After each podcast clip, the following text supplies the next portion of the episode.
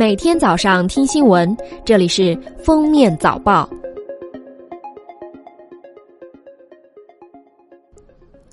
二零一四年十一月四日晚，一起因酒驾引发的惨剧震惊了整个南京城。朱某驾驶车辆连撞七车，还撞上了一对在公交站台上等车的母子，造成母子俩不幸离世。二零一八年七月三日，江苏省高级人民法院对朱某犯以危险方法危害公共安全罪上诉一案进行了二审宣判。二审维持一审无期徒刑、赔偿六点七万元的判决。不过，不少人对该案中判赔六点七万元提出质疑：为何两条人命才值六点七万元？七月四日，江苏高院对该案相关情况做了通报。双方没有就赔偿数额达成一致意见，且被害人亲属对朱小虎的犯罪行为不予谅解，最终未达成调解协议。根据相关法律和司法解释规定，在双方当事人就赔偿未达成和解的情况下，法院只支持物质损失。二审期间，合议庭经审查认为，一审刑事附带民事判决符合相关法律和司法解释的规定，应予维持。近日，军队全面停止有偿服务工作领导小组办公室透露，根据党中央、中央军委部署要求，截至二零一八年六月三十日，全军十点六万个有偿服务项目中，应停的十万个项目已全部按期停止，停偿工作取得决定性成果，实现既定阶段目标。针对网上流传成都某地野生大熊猫淹死一事，七月四日，成都林业和园林局回应情况属实。经鉴定报告，死亡大熊猫为幼崽，半岁左右，雌性，诊断为溺水死亡，判断可能因二日的暴雨导致山洪爆发，该大熊猫幼崽不慎落水溺亡。海航集团发布讣告。海航集团有限公司联合创始人、董事长王健在法国公务考察时意外跌落，导致重伤，经抢救无效，于当地时间二零一八年七月三日不幸离世，享年五十七岁。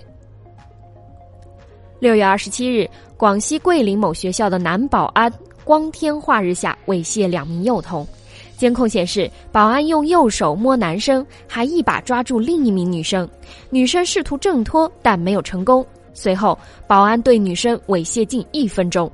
据悉，涉事保安王某六十岁左右，是校方随便请的，没有经过岗前培训。校方承认有管理漏洞。校长表示，因学生年纪较小，还不敏感，所以没有过多的进行心理干预。目前，王某因涉嫌猥亵已被移送警方，并采取了强制措施，案件还在进一步审理当中。近日，贵州遵义考生廖某和李某上网填志愿，发现被他人冒填，无法修改。经警方工作，两人的室友朱某自首。朱某称，廖某、李某曾因朱某两次复读经历开玩笑，所以朱某就想给他们一点教训。因发现及时，两人可以填写纸质志愿。其中，李某因成绩不理想选择复读。为鼓励群众举报涉黑涉恶违法犯罪线索，四川省公安厅专门出台举报奖励办法，一旦提供涉黑涉恶线索，最高可获五万元奖励。五月二日，广东的王先生通过微信给表妹转账近九万元，却误转他人。王先生试图联系，却被对方拉黑。报警时，警方称不知道对方的真实姓名和账户信息，不构成立案条件。法院也表示，须知对方真实身份信息才受理。而微信平台称无法撤回，可联系协商退回。因一块钱差价发生口角，广东女店主姚某从店里追出，打了女学生曾某一耳光，双方在雨中拉扯，女店主突然倒地昏厥，经医院抢救无效死亡。法医鉴定，姚某系因打斗情绪激动诱发心脏病发作，导致急性心力衰竭死亡。原审法院认为，学生曾某过失导致人死亡罪名成立，但情节轻微，免于刑事处罚。但需赔偿四十六万元。近日，江苏淮安宋先生的岳母和七弟先后因蜱虫叮咬不治身亡。不料，在为家人办丧事时，宋先生也被蜱虫咬了，出现高烧、神志不清，甚至咳血。所幸治疗及时，目前已经痊愈。医生提醒：被蜱虫叮咬后，切勿强行拔出，应及时就医。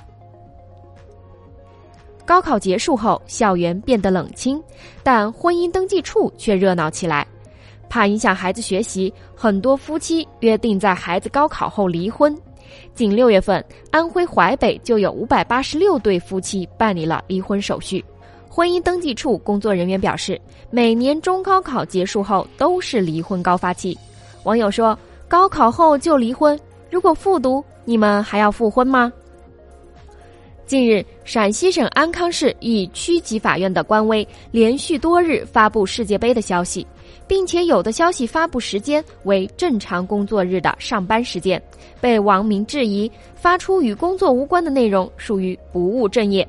七月三日中午，该院回应称，院里已对涉事的工作人员批评教育。美国东部时间七月二日，美国商务部发布公告。暂时部分解除对中兴通信公司的出口禁售令。感谢收听今天的封面早报，我们明天再见。本节目由喜马拉雅和封面新闻联合播出。